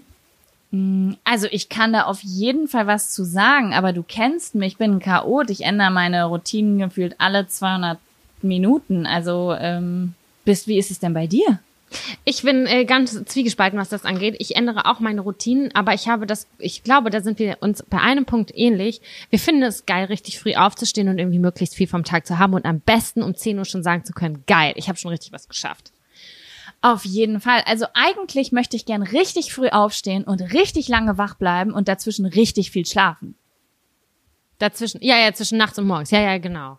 Das ist, passt nur nicht zusammen. Und ähm, ich würde sagen, meine natürliche innere Uhr bleibt eher länger wach und bleibt länger liegen. Aber ähm, ich bemühe mich, das ein bisschen nach vorne zu schieben, weil ich, wie du schon sagtest, den Vormittag, also ich möchte einen kompletten Vormittag haben, das macht mich einfach glücklich. Einen kompletten Vormittag zum Arbeiten. Ja. Ja, egal für was, auch wenn ich frei habe. Ich mag es einfach gerne, um 7 Uhr wach zu sein. Oder sagen wir mal maximal um 8. Ja, das finde ich auch. Aber ich merke, wie ich mich selber belüge und betrüge, was das angeht. Inwiefern? Äh, ich sage immer so, ja, nee, ich bin eine Frühaufsteherin und das bin ich definitiv im Sommer. Im Sommer kannst du mich um 5.30 Uhr aufwecken. Ich bin, ich bin bei dir und ich helfe dir auch beim Umzug.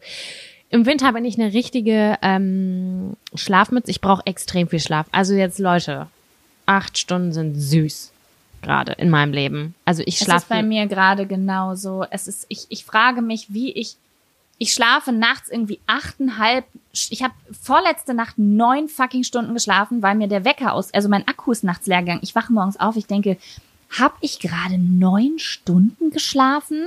Und dann stehe ich auf und bin aber abends wieder früh müde? Ja, das ist ja gerade diese Merkwürdigkeit. Ich check, ich komme mit meiner Müdigkeit überhaupt nicht hinterher und es geht mir einfach total auf den Zünder. Also mehr, zurzeit merke ich auf jeden Fall, dass ich irgendwie bis acht im Bett liege. Und dann, ich gehe immer jeden Morgen duschen. Aber dann kann sich das dann auch noch mal ziehen. Duschen, fertig machen, Haare föhnen, kurz aufs Handy gucken, kurz Frühstück zubereiten. Alter, es ist halb elf und was habe ich gemacht? Nix. Und ich habe dann, dann kriege ich Aggression. Ich werde so wütend auf mich selber, weil ich einfach denke so, boah, scheiße, jetzt muss das alles hinten noch dranhängen, du wolltest noch das und das schaffen, das kriegst du jetzt auch nicht mehr hin. Heute war so ein Tag. Zum Beispiel, da bin Ja. ich früh aufgestanden auch und ich dachte so, ja geil, ich wollte die ganze Zeit noch zum asiatischen Supermarkt. Und das mache ich jetzt als erstes, weil ich hab Bock, irgendwie raus, frische Luft, dies und das. Dann habe ich das gemacht, bin so ru- rumgetrödelt, bin da noch mal kurz reingegangen und da noch mal kurz rein, komme nach Hause, 13.30 Ich habe gedacht, ich krieg kompletten Anfall. Ja. Und ich war so, nein, warum einfach? Dazu muss ich übrigens noch was sagen. Ich habe sowas schon öfter in den letzten Jahren auf Instagram mal gesagt und Leute schreiben mir dann immer, sei nicht zu hart zu dir, ähm, folge nicht den Regeln der Gesellschaft, bla bla bla. Und einige Leute denken jetzt wahrscheinlich auch, wieso stressen die sich so? Ist doch alles gut. Man muss dazu sagen, es ist nicht so, dass wir beide gerade von montags bis freitags 40 Stunden irgendwo in einem Büro sitzen, sondern ich bin selbstständig, du schreibst gerade Bewerbungen. Das bedeutet, wenn man den Vormittag vertrödelt, dann vertrödelt man halt auch einfach wirklich wertvolle Zeit Ja, das ist in der richtig, man richtig scheiße. auch coole Sachen machen kann. Es ist ja nicht so, dass man sich jetzt nur vor Scheiße drückt, sondern einfach vor Sachen, die einen weiterbringen, die auch irgendwie cool sind, wo man sich gut fühlt, wenn man die gemacht hat und so, ne? Wenn ich irgendwie die Woche über äh, meinen Scheiß geregelt gekriegt habe und zufrieden bin mit allem, was passiert ist und ich dann am Sonntag ausschlafe, um 11 Uhr aufstehe und im Bett frühstücke, dann ist mir das wurscht. Mhm. Ne? Also bei mir ist es halt auch ganz doll so. Und du hast da neulich auch was Spannendes zu gesagt. Also ich bin voll erst die Arbeit, dann das Vergnügen. Ich gönne mir keinen eine Pause. Ich gucke kein Video, wenn ich nicht sage, es ist Feierabend. Und meistens ist es bei mir um 20 Uhr Feierabend. Und ähm, das macht das Ganze halt so schwierig, weil wenn du es nach hinten hin verzögerst, dann schaffst du deine Arbeit nicht und dann gönnst du dir nicht diese Pause. Also und dann kriegst du schlechte Laune. Ich werde dann richtig aggro. Oh man, ich hasse das einfach. Ich bin so ein richtiger Schluffi manchmal. Ich möchte gerne so ein strukturierter, powerful Mensch sein, der morgens um sechs Aber Uhr das Yoga bist du manchmal. Nein. Doch, Ja. bist du schon. Du hast voll die strukturierten Zeiten und ich auch. Und dann kommen wieder Zeiten, die sind nicht strukturiert. Und wir haben, jetzt kommt jetzt der Frühling, dann wird man wieder more active. Aber manchmal braucht man das vielleicht auch ein bisschen. Also ich merke das auch richtig, richtig doll im Zyklus. Die erste Zyklushälfte bin ich so, wow, was kostet die Welt? Und die zweite Zyklushälfte, da sieht die Welt schon wieder ganz anders aus. Ich bin einfach von Natur aus dann langsamer. Ich brauche weitere Klamotten, ich brauche mehr Zeit, ich stehe eine Stunde später auf. Das habe ich mittlerweile schon beobachtet. Und wenn dann noch der Mond Vollmond ist oder so, hier abnehmender Mond, dann bin ich ungefähr in einem kmh unterwegs. Okay, ich berücksichtige diese Faktoren ja nicht so dolle. Ich merke auf jeden Fall, dass ich das liebe, wenn ich mit Leuten abhänge, die mich motivieren und mich anfeuern. Das gibt mir so krass viel Energie. Also, wenn ich mich dann mit Leuten treffe, irgendwie sagen, wir gehen ins Café und arbeiten da was oder keine Ahnung was, dass ich das super doll annehme. Mir kann es richtig, richtig schlecht gehen. Ich bin ne, die trödlichste Trantüte der Welt. Und dann treffe ich mich aber mit dieser einen Person, weil ich, die immer vor Feuer sprudelt, weil sie einfach Superkräfte hat. Und dann überträgt sich das voll auf mich. Und manchmal habe ich auch das Gefühl, Oh, krass, das kann, das ist bei mir leider nicht so. na, bist du dann, also bist du dann so, oh nee, das ist mir zu viel oder wie ist das, meinst du? Nein, also mein Gefühl, also es kann mich schon jemand motivieren, quasi, ich unterhalte mich jetzt mit einer Person, die ist mega strukturiert und die gibt mir ein paar Tipps und die gibt mir ein gutes Gefühl. Dann stehe ich am nächsten Tag auf und bin motivierter. Aber ähm, ich werde nicht, also wenn ich mit jemandem zusammenarbeite oder neben jemandem arbeite, der motiviert ist, überträgt sich diese Motivation nicht, glaube ich, automatisch auf mich. Ich weiß es nicht, aber ich habe auch, oder? Oder vielleicht doch? Ich glaube, ich habe zu wenig Erfahrungswerte dafür. Also mir ist das auf jeden Fall aufgefallen, wenn ich mich dann mit der oder der Person treffe und mich irgendwie austausche und die einem irgendwie nochmal Input gibt oder irgendwie auch mal sagt so, Sam, du machst das jetzt heute noch, ne? Dann denk ich so, ja Mann, ich mach das heute noch, Rock'n'Roll und es ist so, Ja, gut, das, ja, ja, ich weiß, was du meinst. ich liebe das und ich hätte, ich hätte das gerne mehr. Ich würde gerne, ich hätte gerne immer so eine kleine Fee auf meiner Schulter, die mir immer einen Arsch tritt und sagt, Sonst go girl, go girl. Oh Mann, das wäre so schön. Das wäre ja, so schön. ich kann das sehr gut verstehen, deswegen habe ich auch richtig oft schon überlegt, ob ich einen Coworking Space eröffne oder sowas. Oder überhaupt in einen Coworking Space gehe, aber Boah, ich würde es machen. Mach es. Weil, Ja. also als ich jetzt meine Masterarbeit geschrieben habe in diesem, es war schon ein Coworking Space, weil da viele verschiedene Leute drin waren, die unterschiedliche Sachen gemacht haben. Nice. Austausch immer. Wie findest du das? Ey, findest du auch, dass diese E-Mail irgendwie frech formuliert ist? Bla bla bla. Austausch, Austausch. Super geil und Input und I love it. Aber kann, ich hatte richtig geile Leute dabei. Es kann natürlich auch sein, dass du irgendwie so, keine Ahnung, so ein paar Trottelis dabei hast, wo du dann denkst, nee, mm -mm, kein Bock auf dich. Ciao. ja, gut, aber wenn in einem, ich war noch nie in einem Coworking Space, aber ähm, da kannst du dich ja mit den Leuten connecten, auf die du Bock hast, ne? Ja, das stimmt. Ja. Ja, Okay. ich hab, war- mehr habe ich dazu gar nicht so richtig zu sagen. Ich äh, könnt, würde mich normalerweise beschweren, aber im Moment geht's eigentlich gerade. Ich möchte gerne um 7 Uhr aufstehen. Meistens ist dann so, dass ich um Viertel nach acht aufstehe und um neun anfange. Ist dann auch irgendwie okay. Ja. Ja, wir warten jetzt erstmal ab. Warte mal, heute ist der wievielte? Äh, ich glaube, der 11. 11. Schau. März. So, in neun Tagen ist Frühlingsanfang. Das ist schon mal für mich eine innerliche Geilheit. Mhm. Es ist gerade nicht so kalt aus. Ich bin gestern Abend um 12 Uhr nach Hause gekommen, nachts. Und es war richtig warm. Es war voll geil. Und das äh, ist jetzt die volle Power-Motivation, dass es bald einfach wieder geiler wird. Ja, ich bin gespannt. Äh, ich, Äh, Hoffentlich. Ich bin gerade gar nicht so unzufrieden, muss ich sagen. Ich schaue, ich, ich bin gerade nicht auf Höchstleistung oder so, aber ich krieg zumindest den gröbsten Scheiß geregelt. Ich, du hattest aber gerade auch die absolute Vitamin D-Bombe, ne? Einen Monat lang. Vielleicht liegt das auch daran, dass der Haushalt da aufgefüllt ist. Ja, ich nehme sowieso, also ich nehme den ganzen Winter über sehr hochdosiert Vitamin D. Also deswegen frage ich mich auch, wo meine Müdigkeit herkommt. I don't know. Wollen wir den Okay. nächsten Zettel ziehen? Ich glaube, wir haben nicht viel mehr dazu zu sagen. Leute, sucht euch andere Vorbilder, was Struktur und, und Routinen angeht. Falls ihr Strukturtipps habt, lasst es uns wissen. Ja, also ich versuche einfach grobe Strukturen einzuhalten, wie ganz grobe Richtlinien aufstehen und ins Bett gehen. Das hilft mir schon mal. Ganz grobe Richtlinien, wann ich esse und wann ich arbeite und wann ich Feierabend mache. Und als Selbstständige ist und Chaotin ist das schon, dass ich das schaffe einzuhalten mittlerweile, das ist schon ein Sechser im Lotto. Wup, wup.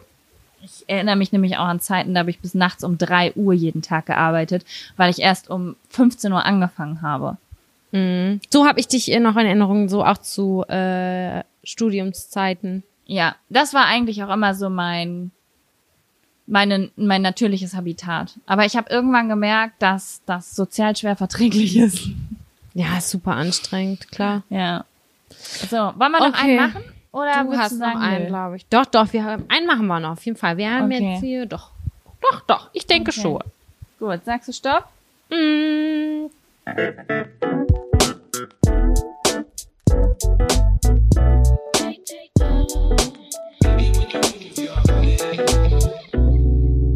Stopp. Freundschaft zwischen Mann und Frau. Ja, Ja. Sam, was sind denn deine, können, okay, stellen wir die Frage. Können, diese total bescheuerte Frage. Können Männer und Frauen befreundet sein? Ja. Ja. Können sie auf jeden Fall. Ja.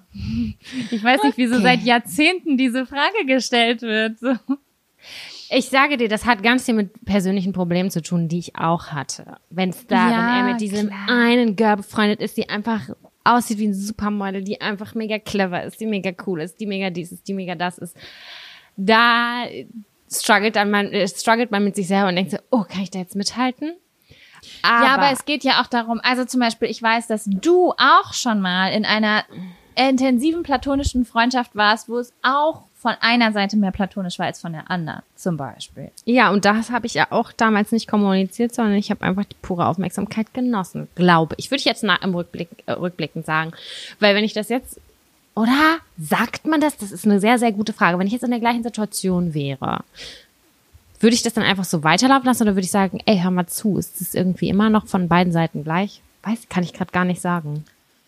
Weiß ich auch nicht. Also ich muss sagen, ich kenne auch beides. Ich kenne äh, ausschließlich platonische Freundschaft zwischen Mann und Frau. Also ich war schon mit Jungs befreundet, äh, wo es wirklich von beiden Seiten 100% platonisch war.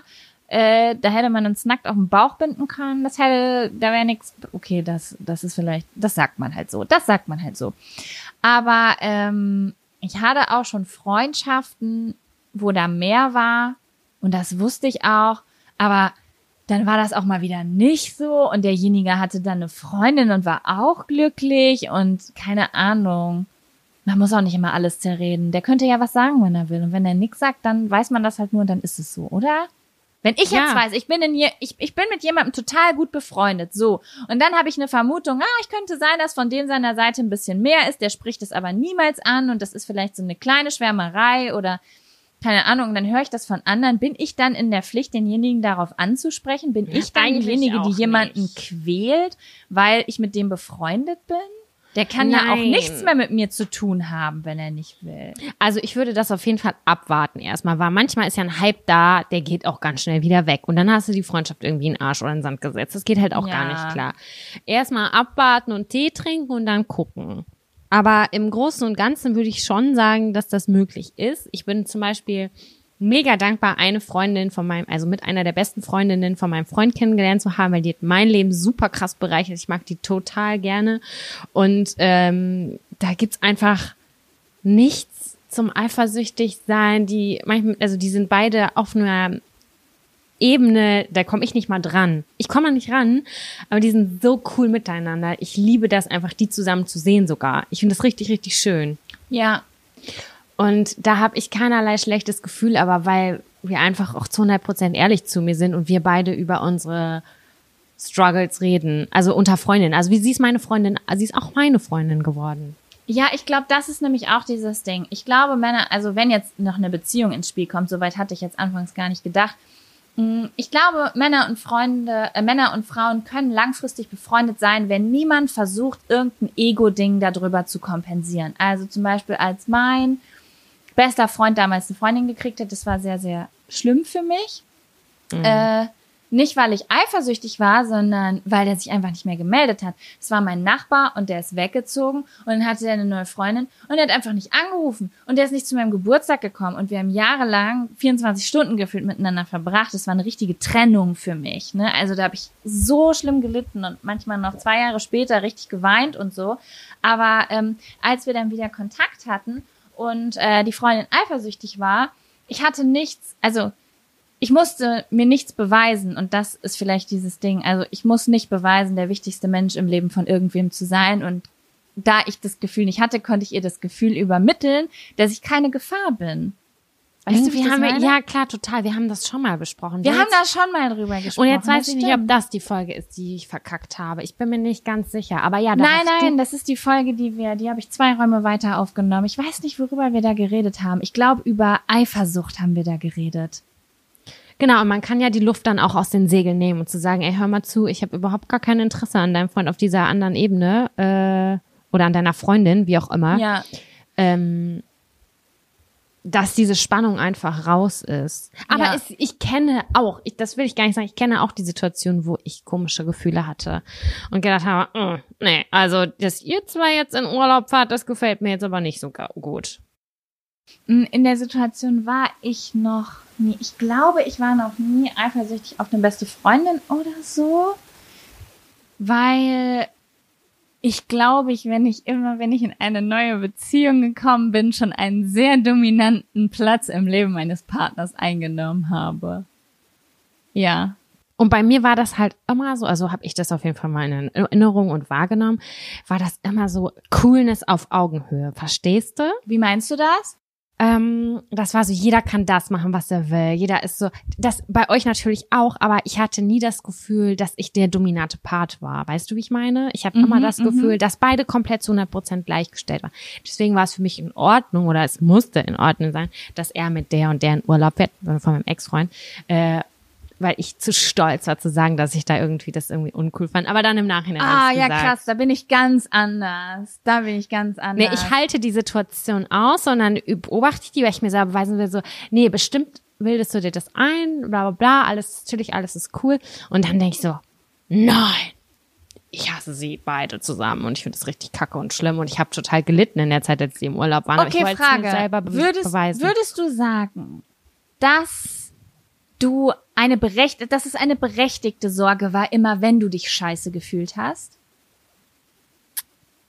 Verstehst du? Weil, ja, guck, und das ist das Ding. Und ich habe so viele Freundinnen, die das nämlich auch genau so machen, wie du das damals gemacht hast. Dieses, ich, ich will cool sein und ich will jetzt die, also, ich will mir das nicht anmerken lassen. Und ich hatte immer so dieses so, also es ist jetzt niemand in den Urlaub gefahren, aber ich nehme jetzt mal diese metaphorische Situation so, wa- was, was denkst du denn bitte, als ob ich blöd bin? Glaubst du, ich sehe das nicht? Also du kannst gerne jetzt in Urlaub fahren, aber dann brauchst du auch nicht mehr zurückkommen hierhin in dieses Haus, in dem wir uns gerade befinden.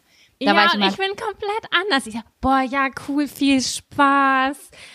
Vergiss die Sonnencreme nicht. boah, da würde ich voll verbittern. Ich würde richtig hardcore verbittern und zu Hause sitzen und die Krise kriegen. Da könnte ich, ich glaub, dazu bin ich gar nicht, also dazu bin ich zu irrational. Da würde ich wahrscheinlich Austicker kriegen oder sowas. Also heutzutage, glaube ich, würde ich das auch anders machen und sagen, nee, hör zu, das finde ich irgendwie jetzt gerade komisch. Aber damals, ich wollte ja immer cool sein. Und deswegen habe ich das halt immer so versucht auch zu machen. Und wenn ich dann die ganze Zeit irgendwie heulend bei einer Freundin äh, zu Hause auf dem Sofa gesessen habe, das war ganz besonders die Zeit, wo wir uns in den Klotten hatten. ja. Da, da habe ich richtig so, Alter, scheiß die Wand an, was mache ich denn jetzt? Ich hasse diese Situation. Und ich finde es so interessant, dass man irgendwie auf so einer Meta-Ebene dieses Gefühl hat und dann irgendwann im Nachhinein auch merkt, hm, ja, das könnte stimmen oder das hat gestimmt oder irgendwie, woher kommt das? Also ich sage dir jetzt mal was, ne? Ich kann jetzt nicht für alle sprechen. Es gibt auch irgendwie, also, okay, wie sage ich das jetzt? Es gibt Menschen, die sind krankhaft eifersüchtig. Das ist einfach so. Ne? Es gibt einfach Leute, da ist egal, da muss der Typ nur gerade mit der Barfrau kurz einen kleinen Witz austauschen über den Schluck und schon ist es so, du hast mich betrogen. Oder die Frau äh, redet sagt nur kurz dem Türsteher, was sie in der Tasche hat und schon springt der Freund auf den Türsteher drauf. Wir kennen alle diese Partysituation, wo Leute komplett austillen, weil sie eigentlich gar nicht wollen, dass der Partner überhaupt mit irgendeinem vom anderen Geschlecht spricht, beispielsweise. Oder auch vom Aber- gleichen Geschlecht übrigens, will ich nur kurz einwerfen. Ja, oder so, natürlich. Ähm, ich spreche natürlich aus meinen Erfahrungen jetzt Ja. gerade, die ich so auf dem Schirm habe. Und ähm, naja, wie soll ich sagen? Äh, ich glaube, das sind diese krassen Fälle, die, glaube ich, übrigens relativ selten sind, wahrhaftig. Äh, das sind diese krassen Fälle, die Leute dazu bringen, jetzt, ich hoffe, wir haben da noch nicht nie so ausführlich drüber geredet, die Leute, ach, da haben wir schon mal drüber geredet, Sam, darüber, dass man manchmal einfach so ein Gefühl hat. Da haben wir bei Eifersucht drüber geredet, so ein Gefühl wie, ich kann es nicht benennen, aber hier stimmt was nicht, Mann. Ich habe doch ihren Blick gesehen und deinen und jetzt mach doch, jetzt tut doch mal nicht so. Ja, und da ist irgendwie so ein Sparkle und ich fühle mich mit der Situation überhaupt nicht wohl. Was ist das? Ja, Ja, und dann das ist da aber jetzt zum Beispiel in unserem Fall ein Boy, der ist sich vielleicht noch gar nicht sicher, wie er weiterhandelt. Ich kenne das selbst, Sam, ich bin selbst schon so ein Arschloch gewesen. Der ist sich noch gar nicht so sicher, wie er weiter verfahren will. Und dann ist so, jetzt sei mal nicht so eifersüchtig. Ja, halt dein Maul vielleicht mal. Also, und das ist, ähm, ich glaube, jeder, der irgend, ah, das ist halt super schwierig, ne? Menschen können einen ganz, ganz schnell in diese Situation bringen, dass man denkt, okay, bin ich jetzt verrückt? Das habe ich mir das eingebildet. Ja, Ich, da- persönlich kann nur von mir reden und ich hatte immer ein sehr, sehr gutes Gefühl. Und die Leute, denen ich nicht vertraut habe, denen konnte man auch nicht vertrauen. Und die Leute, die mir nicht vertraut haben, die konnten mir in der Situation auch nicht vertrauen, by the way. Hm. Und ich so, hä, was? Nein. Ich, ich bin auch schon dieser Wichser Ich, gewesen. ich bin auch schon so gewesen, dass die Person gesagt hat, irgendwas ist komisch an ihnen. Nein, auf gar keinen Fall, auf gar keinen Fall. Und Ja, äh, ja, und dann hat man doch irgendwie war man nicht die ehrlichste Person auf der Welt. Ja, ist passiert. Ja. Ist alles passiert. Hier sind wir gelandet, obwohl wir nur über Freundschaft zwischen Mann und Frau reden. Ja, aber das ist doch immer so ein krasses Thema. Also egal Ja. wer und egal wie Ja. diese Person, also Connection zwischen Menschen, die merkt man oder die merkt man nicht. Und zwar auch nochmal ein anderes Beispiel unter Freundinnen. Habe ich das schon erzählt? Oh mein Gott, ich weiß es nicht. Ich brauche eine Excel-Tabelle, wo ich all die Themen reinschreibe, die, über die wir schon gesprochen haben. Ich habe neulich Mädels kennengelernt, mit denen hat so krass geweibt. Diese Connection hat einfach gestimmt, ohne dass man sich großartig kennt. Die, ich weiß es nicht, die, doch, die habe ich das erzählt. Und das kann halt immer sein, dass du auf unbestimmte Art und Weise eine Connection zu einer Person hast und es funkelt, es sparkelt. Und es war jetzt unter Girls, Freundinnen mäßig. Und das kann natürlich aber auch mit einem anderen Person sein, also dass dieser Sparkle überspringt in Love Voll, Sparkle. ja. Und äh, das, das, das ist, steckst du nicht drin. Steckst du einfach nicht drin. Ja. Ja, ist wirklich so. Aber ja, grundsätzlich möchte ich nochmal abschließen. Freundschaften zwischen Mann, Frau, Frau, Mann, zwischen XY, zwischen B, allen Flint-Personen auf der ganzen Welt funktionieren. Ja. Voll. Und ich möchte das nur unterstützen. Besonders, das habe ich, ich weiß nicht, wie das heutzutage ist, aber bei uns damals gab es viel zu wenig Freundschaften zwischen Jungs und Mädels. Und ich war, äh, ich hatte immer Freundinnen. Ich habe aber in meiner Straße haben halt nur Jungs gewohnt, mit denen ich immer abgehangen hat. Und es hat mich so, so doll bereichert. Ich glaube, dass ich in diesen fünf, sechs Jahren, die ich mit diesen Boys verbracht habe, so viel für mein Leben gelernt habe über Männer. Richtig gut. Ja, das ist Ja. es doch genau. Das muss einfach so natürlich sein. Dieses Abgrenzen. Nein, nur Mädchengeburtstag. Nein, nur Jungengeburtstag. I, ekelhaft. Nein, mischt das alles. Es ist alles Ja. Mischi-Maschi und alles super. Ab der fünften Klasse hat, hatte ich gemischte Geburtstage. Vorher wahrhaftig nicht, weil in der Grundschule war das noch so, Ih, aber mein Geburtstag ist rosa. So war das ja halt bei uns noch. Ja, Also ja, bei klar. mir auf jeden Fall noch. Also mein Geburtstag war nicht rosa, aber so vom Gedankengut her, Ja. sage ich jetzt mal. Und äh, ab der fünften Klasse wurden die dann richtig cool, die Geburtstage, weil ich mit den Jungs in meiner Klasse befreundet war. Und das war, ja, das waren einfach neue, andere Freundschaften, die mich sehr bereichert haben. Ja, so viel dazu. Ich finde es halt auch krass, also auch wenn ich jetzt im Nachhinein darüber nachdenke, dass unser Sportunterricht damals, der wurde ja auch getrennt in Jungs und Mädchen. Und Richtig, mehr. Ab Ja. der siebten Klasse oder so waren wir getrennt. Jungs hatten den Sport, Mädchen hatten den Sport, als wären wir zusammen irgendwie unfähig, gemeinsam Sport zu haben. Es war so, Frauen können das nicht, Männer können das, Männer können nicht äh, tanzen, Frauen können nur tanzen. Und das ist auch schon diese Sep dieses Separieren von Menschengruppen, das ist einfach voll merkwürdig. Ist wirklich so, ne? Bei uns in der Sporthalle, ich weiß es noch ganz genau. Du konntest diese Trennwand runterfahren und auf der anderen Seite hatten die Boys irgendwie, die haben Basketball, Hockey oder Fußball gespielt und auf unserer Seite war Gymnastik. Ja, und ich wollte nie Gymnastik machen, ich wollte mal voll gern Basketball spielen. Fußball fand ich scheiße, aber Basketball fand ich richtig geil. Oder Volleyball. Ich bin die Person, die den Ball ins Gesicht kriegt, deswegen von mir Gymnastik ganz recht, wobei ich auch nicht besonders gelenkig bin, also ja, ich habe immer auf meine Periode gewartet. Nein, aber ich meine, gerade genau das ist es ja, wo es entsteht, sozusagen, hey, wir sind alle irgendwie normalo gleich, fuck off, äh, da muss sich keiner irgendwie in das oder das reingezwungen fühlen. Das finde ich halt super merkwürdig. Und ich hoffe, dass es heutzutage nicht mehr so ist. Ist es noch so? Ich Wohl? weiß nicht, wenn ihr Leute sind, die noch irgendwie in der Schule sind, bitte schreibt uns mal, sind die, sind, ist der Sportunterricht, ist der getrennt? ge- Ist der denn auch, also guck mal, ich bin gerade ein bisschen verwirrt. Ich kann mich nicht mehr richtig erinnern, weil ich weiß, dass ich ab in der Oberstufe habe ich Tanz und Gymnastik gewählt. Ähm, aus dem Grund, weil ich wusste, dass die Lehrerin zu faul ist, oben auf den Waldsportplatz zu gehen. Und ich hatte keinen Bock, da hochzulaufen im Sommer. Dann konnte man immer unten bleiben. Und da waren einfach nur Girls drin.